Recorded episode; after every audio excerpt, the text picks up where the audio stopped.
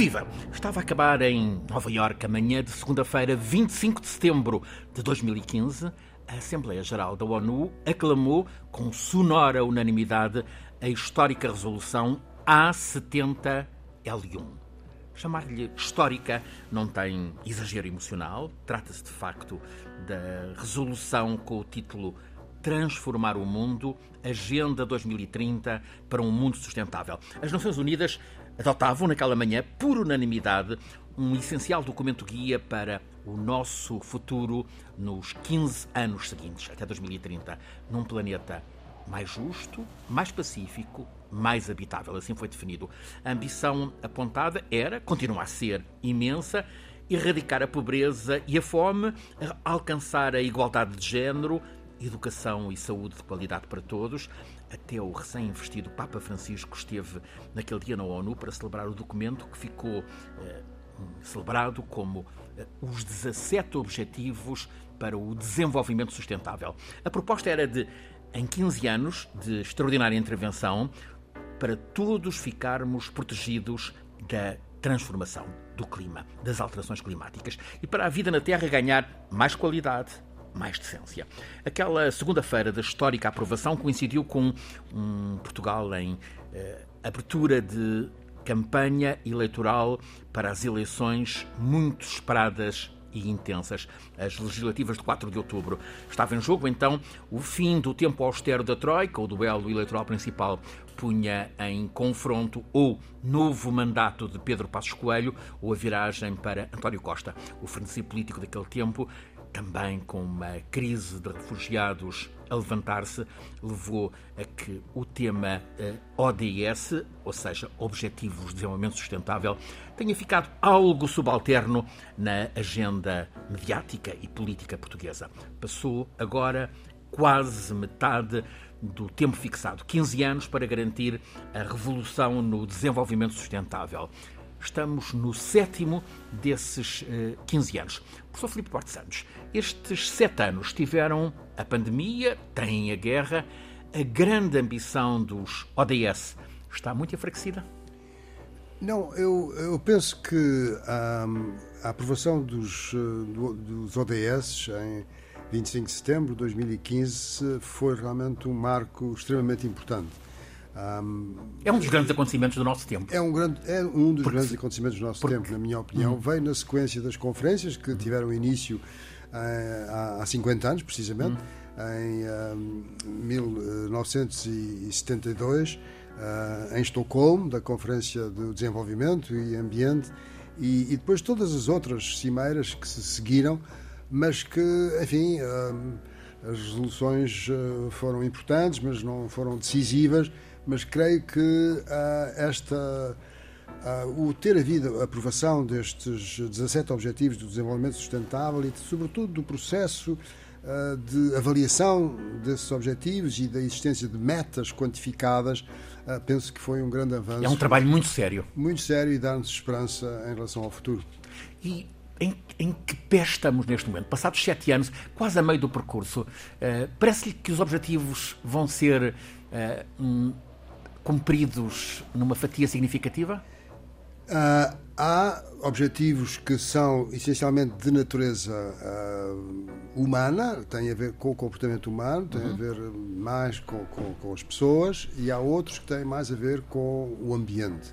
E aqueles que dizem respeito às pessoas, como seja, pode parecer enfim, uh, surpreendente, mas esta é a avaliação que é feita periodicamente pelas Nações Unidas por exemplo, o objetivo relativo à saúde ah, tem ah, atingido as metas, e, não obstante a questão da, da pandemia, da, da uhum. pandemia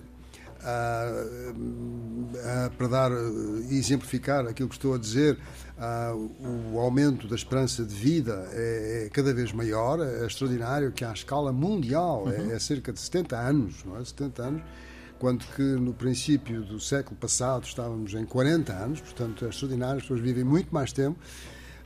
E com relativa qualidade. E com relativa qualidade. Uh, depois, também em relação à educação, tem havido avanços muito significativos, mas depois, nos objetivos relativos ao, ao ambiente propriamente, e sobretudo aqueles dos sistemas marinhos e dos sistemas terrestres e também das alterações climáticas aí as coisas são mais complicadas. Parecia e... mais fácil, mas é mais difícil. Mas é mais difícil. E aquele que faz, digamos, junta as questões humanas, digamos assim, e as questões uh, através dos recursos, não é? Que é um, há padrões de consumo sustentáveis, não é? De, de produção e consumo sustentáveis, esse aí uh, os progressos não têm sido muito significativos. O professor Filipe Duarte Santos conduz-nos todas as semanas neste programa Escala do Clima. Este é o 33º episódio e hoje traz-nos um convidado, o investigador João Ferrão, doutor em Geografia Humana, com quem vamos daqui a pouco analisar o que em Portugal está a ser feito no quadro local. Portanto, a ação que, a partir das cidades, dos municípios, robustece esse, vamos chamar-lhe, estado da esperança após o consenso sem precedentes que possibilitou a unanimidade na ONU em 2015 para os 17 Objetivos de Desenvolvimento Sustentável. Primeiro, antes do foco nos, nesses ODS, outra atualidade relacionada com a vida na Terra e aos dados de um estudo eh, assumido por 961 cientistas em 24 países. Diz-nos isto: mais de 20% dos répteis que habitam o planeta estão em extinção. Por mais que não morramos de amores propriamente por cobras, serpentes e etc., este é, professor, um aviso sério para a perda de biodiversidade. Sim, é, é um aviso sério, é um artigo que uh, deve ter levado muitos anos a fazer. De, uh, para além do número de autores, uh, eles procuram ter uma visão global de do, do risco de extinção dos tetrápodes, ou seja, de todos os seres vertebrados com, com quatro membros, uh, e que inclui um, os, os, mamíferos, uh, inclui os répteis, inclui os uh, anfíbios e inclui também as aves.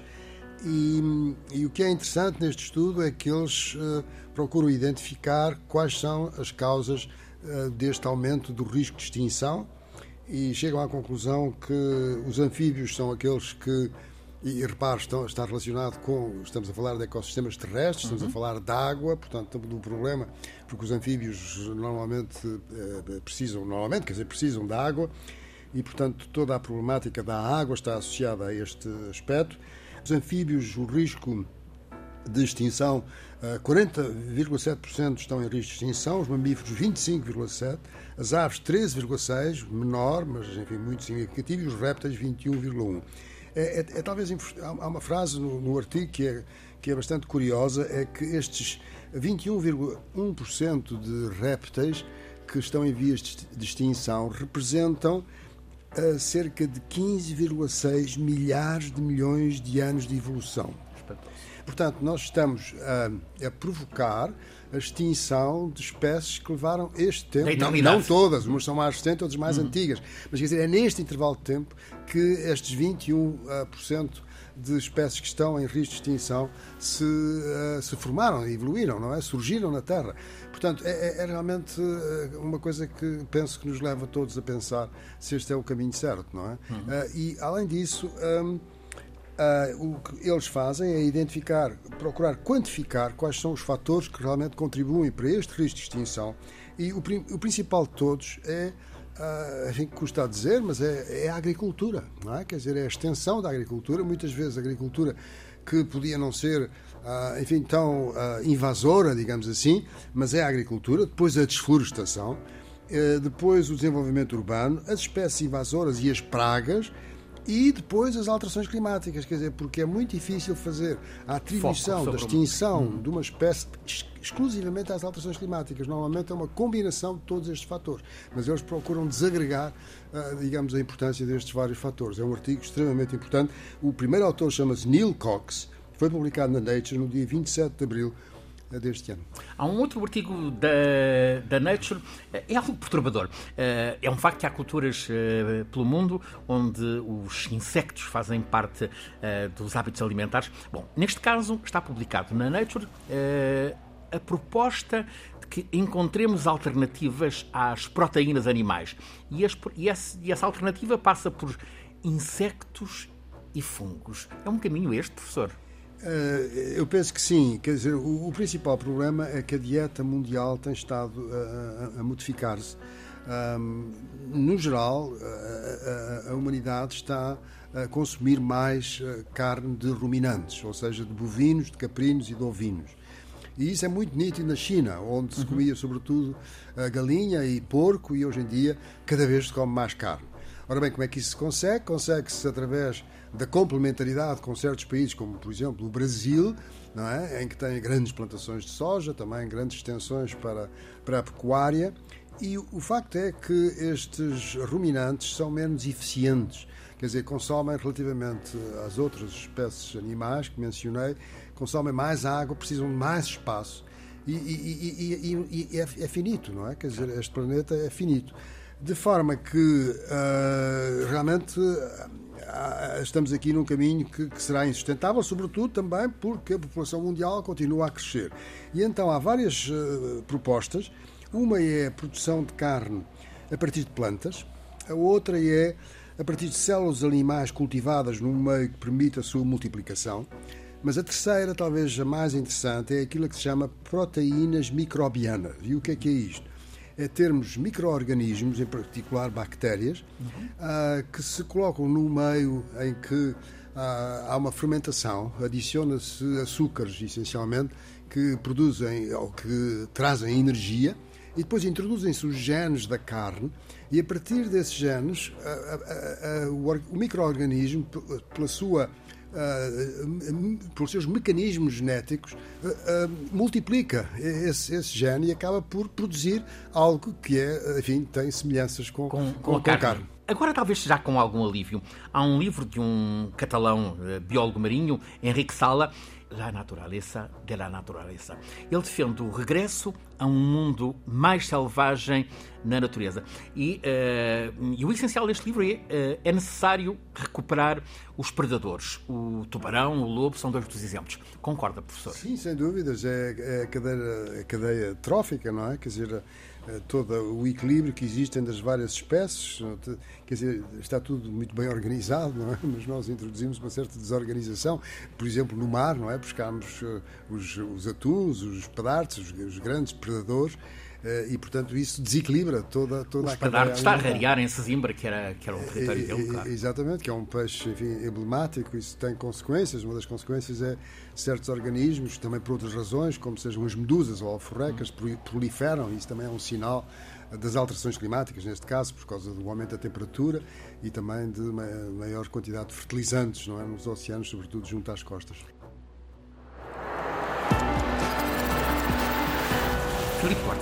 Professor catedrático da Faculdade de Ciências da Universidade de Lisboa, conduz-nos todas as semanas neste programa, A Escala do Clima.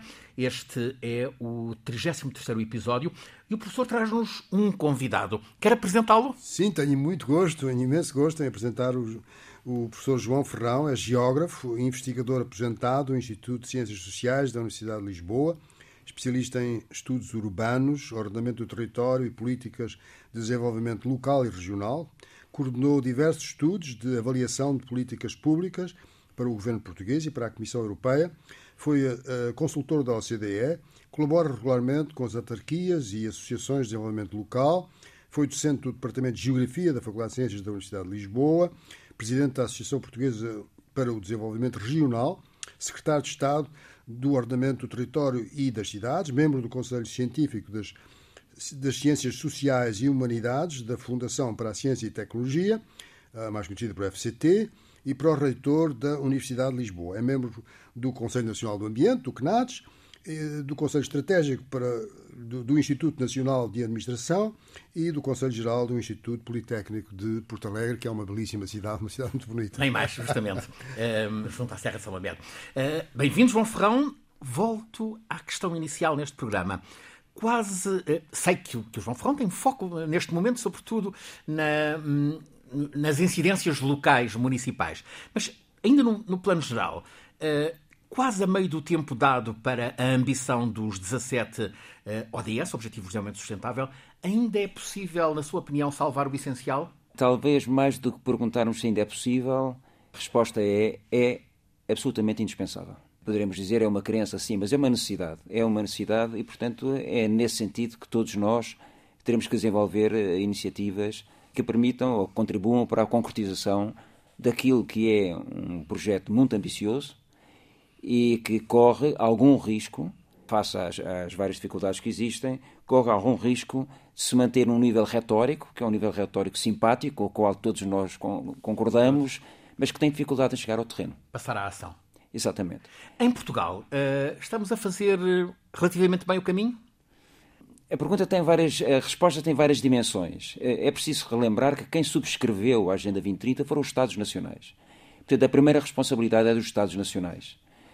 Talvez Portugal pudesse fazer mais, tem feito, com certeza, tem tomado decisões nesse sentido, eh, mas eu lembro, por exemplo, que o governo espanhol anterior tinha até uma Secretaria de Estado só eh, orientada para a concretização dos Objetivos de Desenvolvimento Sustentável.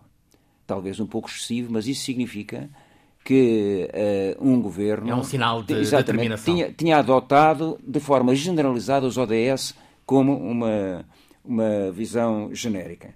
Depois uh, há esta distância enorme entre aquilo que é a ambição uh, da Agenda 2030, aquilo que é a responsabilidade dos Estados Nacionais e aquilo que se passa no terreno. E quando eu digo no terreno, significa no dia a dia. Uhum. No dia a dia das pessoas, no dia a dia das organizações, no dia a dia dos municípios, no dia a dia das empresas. E é esta distância entre aquilo que se passa, digamos, lá em cima e cá embaixo, eh, que nós temos que perceber melhor e, sobretudo, aproximar melhor, aproximando nos dois sentidos. Isto é, eh, o Estado Nacional tem que se aproximar melhor nesta concretização dos ADS daquilo que se passa no território, no terreno, nas comunidades, mas também o contrário. As comunidades e os territórios têm que se uh, organizar, têm que se mobilizar, têm que se envolver e articular-se também melhor com aquilo que é desenvolvido a nível nacional. E isto leva-nos ao encontro de uh, um projeto, uma realidade que, uh, que o João Ferrão está uh, a desenvolver neste momento, a plataforma ODS local. O que é isto? Sim. A plataforma ODS local uh, tem exatamente como objetivo uh, aquilo que nós chamamos territorializar os Objetivos de Desenvolvimento Sustentável, isto é, levar ao nível local uh, aquilo que são os Objetivos de Desenvolvimento Local, com tudo o que isso significa, uh, com tudo o que isso significa de, de ajustamento às realidades uh, que existem em cada um desses sítios um, e é desenvolvido por um consórcio, um consórcio que é coordenado pelo Conselho Nacional do Ambiente e do Desenvolvimento Sustentável, inclui duas instituições... Que os dois integram? Exatamente. Uh, inclui ainda duas instituições universitárias, o Instituto de Ciências Sociais da Universidade de Lisboa e o Maré da Universidade Nova de Lisboa, e também uma startup tecnológica que, aliás, nasceu na Faculdade de Ciências da Universidade de Lisboa, que é a Tuadapt. Uh, e, portanto, o objetivo fundamental é esse, é se nós queremos levar uh, os ODS ao nível local, isso significa várias coisas, mas significa, antes de mais, uh, consciencializar, mobilizar e envolver proativamente as autarquias. De que modo é que isso se, se aplica na prática? Uh, são, são identificadas metas, indicadores? Há estudo município a município, é isso?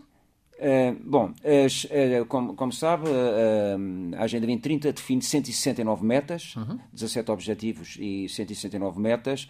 Algumas dessas metas não têm sentido para Portugal, porque nós já as atingimos há muito tempo.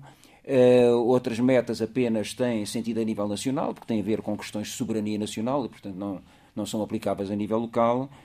mas, mas nós identificámos 119 metas para o nível local.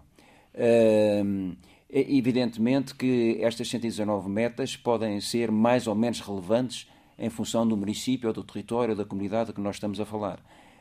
Mas aquilo que nós fazemos é exatamente contactar os municípios, envolvê-los, envolver decisores políticos, técnicos políticos, técnicos uh, municipais, e a partir daí Uh, tentar organizar uma espécie de plataforma local uhum. em que os municípios, por um lado, porque conhecem muito bem o território e as comunidades, por outro lado, porque têm uma lógica de funcionamento de proximidade, isto é, conhecem os cidadãos, conhecem os outros atores locais, se envolvem reciprocamente para, em conjunto, concretizarem estes vários objetivos. Há boa resposta dos municípios?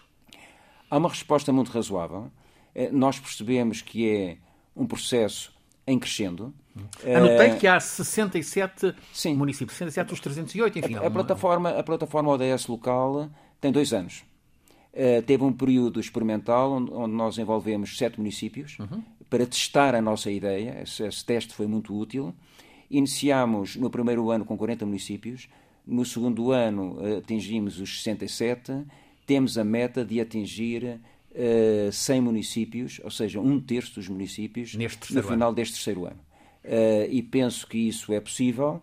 Uh, e a prova que a situação está a mudar é que a própria Associação Nacional de Municípios aprovou recentemente a criação de uma secção temática uh, relacionada com os ODS. Portanto, isso é, ao, ao, mesmo tempo criou também uma outra secção temática sobre a ação climática. Uh, eu penso dois isso, bons sinais por dois bons sinais exatamente que mostram que as coisas estão a mudar. como é natural, nós no terreno encontramos tudo. Encontramos municípios que estão muito à frente, que desde o início acompanham a Agenda 2030 e adotaram esta espécie de lente para olhar para o conjunto das suas políticas.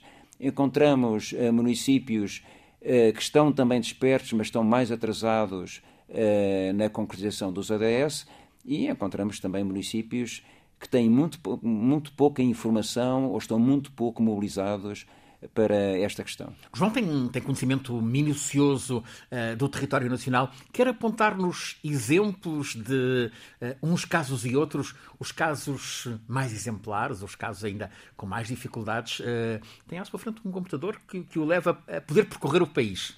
Exatamente. Tenho aqui à frente o site do ODS local, uhum.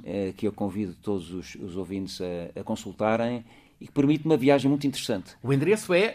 Uh... é odslocal.pt. Ok, muito simples. É muito simples uh, e intuitivo.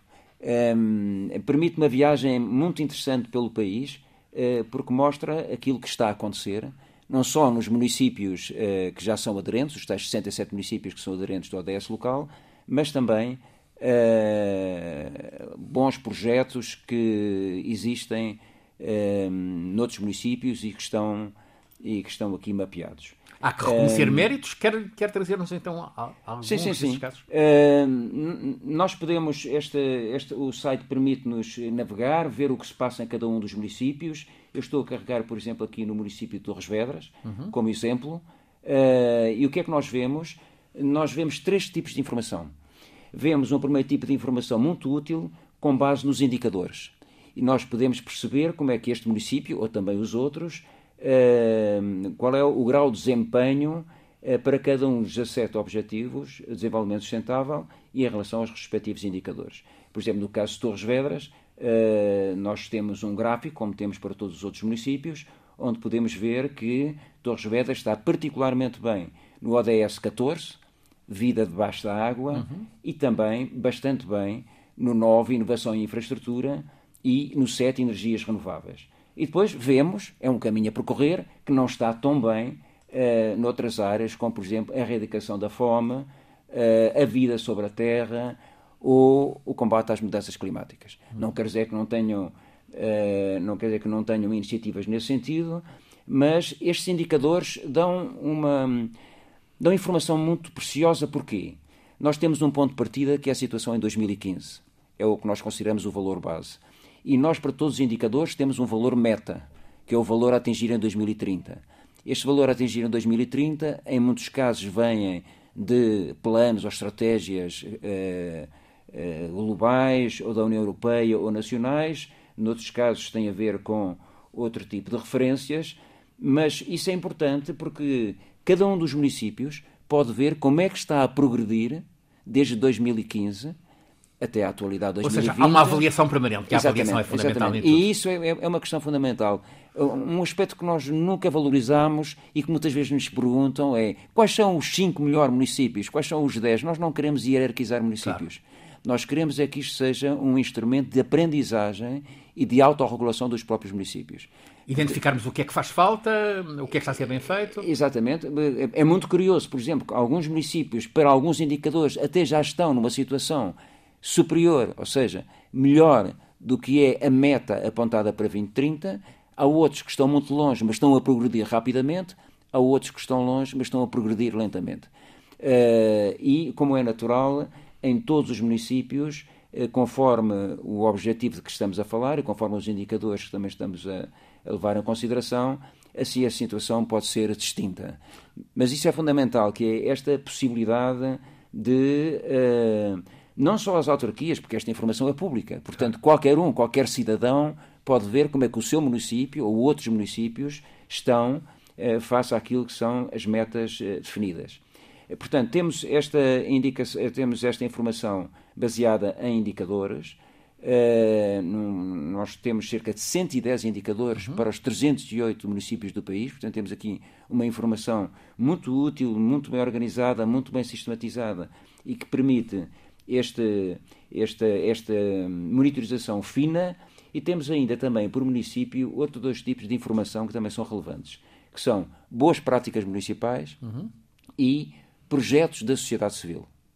Uh, as boas práticas municipais são os próprios municípios que uh, inscrevem? A, a, a, que as inscrevem, exatamente, e portanto, se, por exemplo, Torres Vedras, que é o caso que eu tenho aqui à frente, tem 34 boas práticas identificadas e nós temos a caracterização de cada uma dessas boas práticas, para quais ODS há um contributo importante e aquilo que é de esperar em relação a cada uma dessas boas práticas os projetos da sociedade civil são submetidos pelas próprias entidades. Isto é, as entidades, ONGs, uh, empresas. E há participação dessas? De... Há, há. Gostaríamos que fosse mais, como é evidente, uh, mas, por exemplo, em Torres Vedras temos 34 boas práticas municipais, ou seja, da iniciativa do município, temos apenas 7 projetos. Ora, nós não acreditamos que haja apenas 7 bons projetos ligados à sustentabilidade em Torres Vedras Portanto, este programa é também um apelo. É um desafio. É, não, e é também um apelo porque este site é de todos. Uhum. Uh, eu creio que um dos aspectos fundamentais uh, de, do, do ODS local é libertar e dar a visibilidade a esta energia que existe a nível local e que é muito superior àquilo que nós muitas vezes imaginamos. conhecemos e imaginamos, exatamente. Porque, na verdade, nós sabemos que, entre aspas, apenas existe aquilo que a gente vê na comunicação social. Não é verdade. Há um dinamismo enorme. Claro. Há um dinamismo enorme e, uh, como o professor Filipe Duarte Santos referiu há pouco, um aspecto muito importante do ODS local, local ou do, do ODS, eh, em termos genéricos, é haver metas. E, portanto, nós podemos medir a distância a que estamos dessas metas. E, em relação às boas práticas e aos projetos que nós mapeamos aqui neste site, nós identificamos sempre, com base na informação que nos é dada, indicadores de impacto. Uh, e, portanto, essa é outra questão relevante. Nós olharmos para uh, a qualidade, a inovação uh, de cada um dos projetos ou das boas práticas, mas também o impacto que se espera sobre quem e em relação a quê.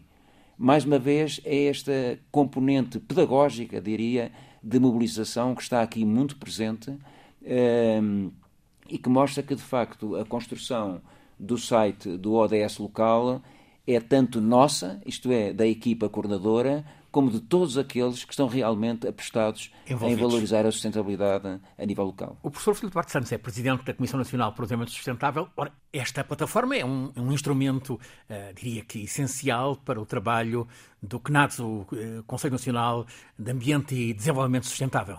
Sim, uh, e o professor João Ferrão é uh, a pessoa que está a dirigir este, este projeto em, em, nome do, do, do CNADES e, e realmente uh, para o CNADES penso que isso até teve uma aprovação unânime, a participação neste projeto. Um, é importante mencionar que este projeto nasceu de uma iniciativa de, de jovens jovens universitários que quiseram apostar e arriscar uhum. Eh, e que constituíram uma, uma startup tecnológica, como foi já referido. Um, e é, é, é, um projeto que uh, penso que, enfim, dá uh, maior projeção e visibilidade e, e contribui para uh, a execução dos, dos objetivos do, do, do CNADES. João Ferrão, em outros países há soluções semelhantes? Uh, agradeço até que faça essa pergunta, porque, como deve imaginar, nós fizemos uma análise de benchmarking. Nós estamos sempre a olhar para aquilo que os outros fazem uh, e podemos dizer com orgulho, a menos que nós precisamos analisar convenientemente, que nós não conhecemos nenhuma iniciativa que tenha ido tão longe como esta. Uh, os países da Escandinávia têm esta preocupação por territorializar uh, os ODS. Eles vão sempre à frente. Uh, sim, mas, mas com um âmbito muitíssimo mais limitado. Um, portanto, eu creio que não há, tanto quanto conhecemos, não há uma iniciativa que vá tão longe e, sobretudo, que seja tão ambiciosa, porque a nossa ambição, e, aliás, eu há pouco não disse, mas isso é importante, nós temos o apoio financeiro da Fundação La Caixa e temos um, um contratualizamos metas com a Fundação La Caixa. Uh, e, portanto, o nosso objetivo é atingir que é uma instituição de Espanha, Catalunha. Uh, sim, sim, sim, exatamente. Uh, o nosso objetivo, o nosso compromisso é atingir todos os municípios, os 305 municípios. É evidente que nós sabemos que isso vai ser muito difícil, mas se nós atingirmos 80%, não há nenhum caso no mundo comparável. por outro lado, talvez valha a pena dizer que nós estamos, neste momento, a articular o nosso trabalho com outras escalas, com uh, a UNEP, das Nações Unidas, para criar, garantir interoperabilidade entre esta base de dados e outras bases de dados que existem a nível nacional, com instâncias europeias, exatamente com o mesmo objetivo. a nível europeu, o esforço que está a ser feito agora é definir indicadores dos ODS uh, para aquilo que se chama as NUTS 3, isto é, o nível subregional, não, não, não vão chegar ao nível municipal. Nós estamos muitíssimo mais avançados. Portanto, neste caso, acho que podem aprender alguma coisa connosco.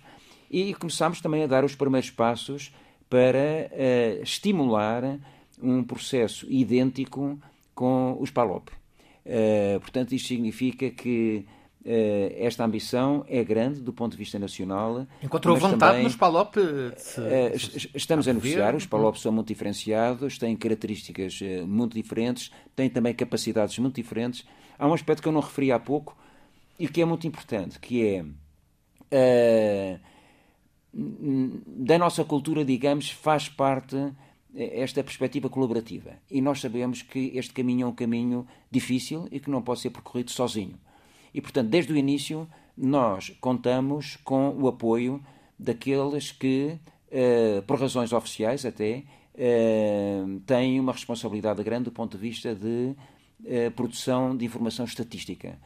estou a falar do INE, desde logo, porque o INE é a entidade responsável por produzir indicadores relativos ao, aos ODS que envia para o Eurostat. E estou a falar também da Direção-Geral do Território, que também pela sua natureza trabalha muito com este tipo de indicadores. Uh, temos trabalhado em conjunto, uh, com vantagem recíproca, uh, e temos também um, um conselho estratégico, um conselho científico, de pessoas que validam, do ponto de vista estritamente científico, uhum. exatamente, tudo aquilo que nós fazemos. Portanto, eh, esta preocupação colaborativa e esta preocupação de rigor científico são muito importantes até para a credibilidade do próprio, do próprio, desta própria iniciativa. Fica para quem nos está a escutar a recomendação uh, que, vá, que entre por dentro do site odslocal.pt.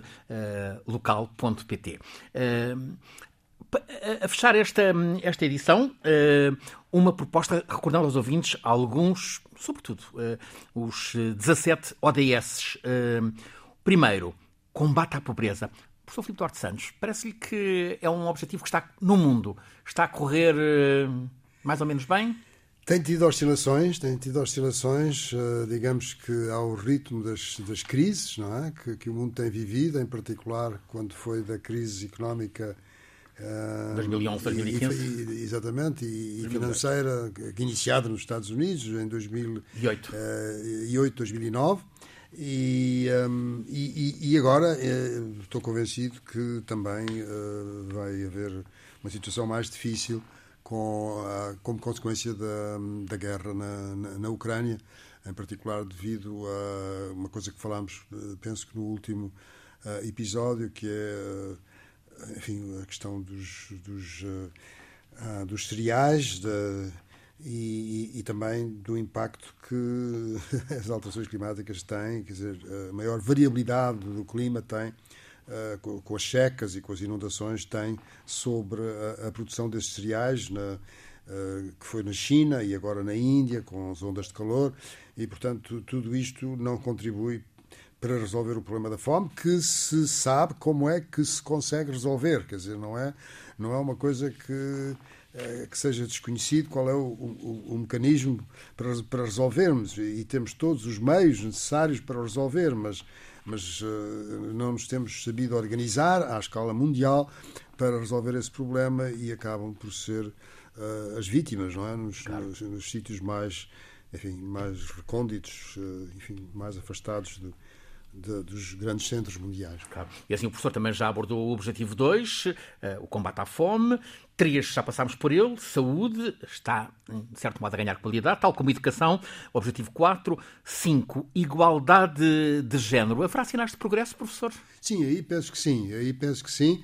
Ah, embora esteja muito relacionado com questões eh, culturais e religiosas também, mas eh, penso que uh, tem havido grandes progressos, sobretudo nos países, uh, um, enfim, de, nos, nos, nos, nossos países, quer dizer, uma parte do mundo que beneficia de situações económicas mais uh, desafogadas. Objetivo 6, acesso à água, é uma complicação. Isso aí é uma complicação. Isso aí realmente, uh, sobretudo nas regiões, porque, repara, a, humanidade eh, é uma espécie biológica, quer dizer, o Homo sapiens é uma espécie biológica que não tem propriamente um nicho, não é? Quer dizer, nós vivemos uh, nos, uh, nas, nas, zonas dos gelos oceânicos do Ártico ou vivemos no, no, Saara, não é? E, e, portanto, não temos um nicho, mas, quer dizer, há muitas pessoas que vivem nas chamadas terras áridas do mundo e, portanto, essas pessoas eh, estão, de facto, numa situação cada vez mais difícil. Objetivo 7, a energia. Todos estamos todos os dias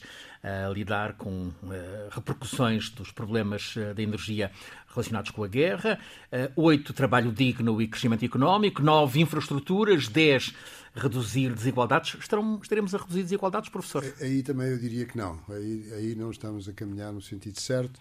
Isso é, enfim, motivo de um, de um debate que, que que, que também tem, obviamente, contornos políticos, ah, do sistema económico que temos, eh, políticos e económicos, e, enfim, ah, mas, não, mas não estamos. É, o Objetivo 11 remete-nos para o João Ferrão, cidades e comunidades sustentáveis. Estamos, uh, o mundo estará a avançar para cidades e comunidades mais sustentáveis?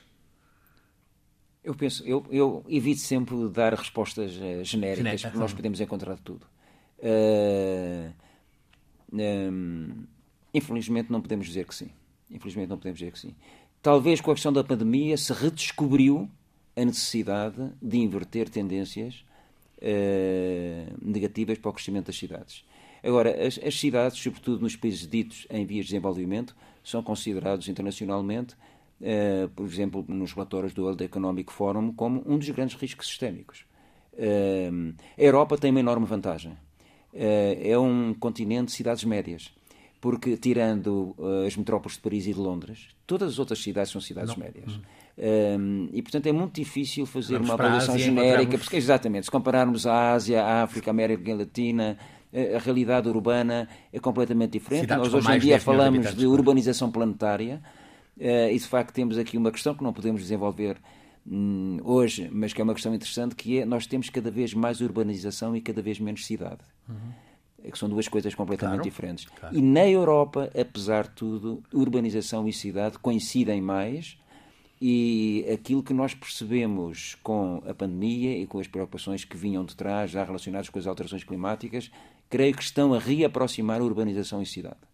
Na, na, América Latina também há alguns exemplos. Há muitos uh, exemplos. Aires, exemplo, na América Latina há até talvez exemplos mais interessantes. Uhum. O problema é que as questões a resolver são gigantescas claro. em relação àquilo que é a nossa realidade. Claro. Objetivo 12, o consumo. 13, alterações climáticas. É o que temos eh, visto em sucessivos programas. 14, os oceanos. Idem. 15, meio ambiente. 16, paz e justiça. Tantas inquietações.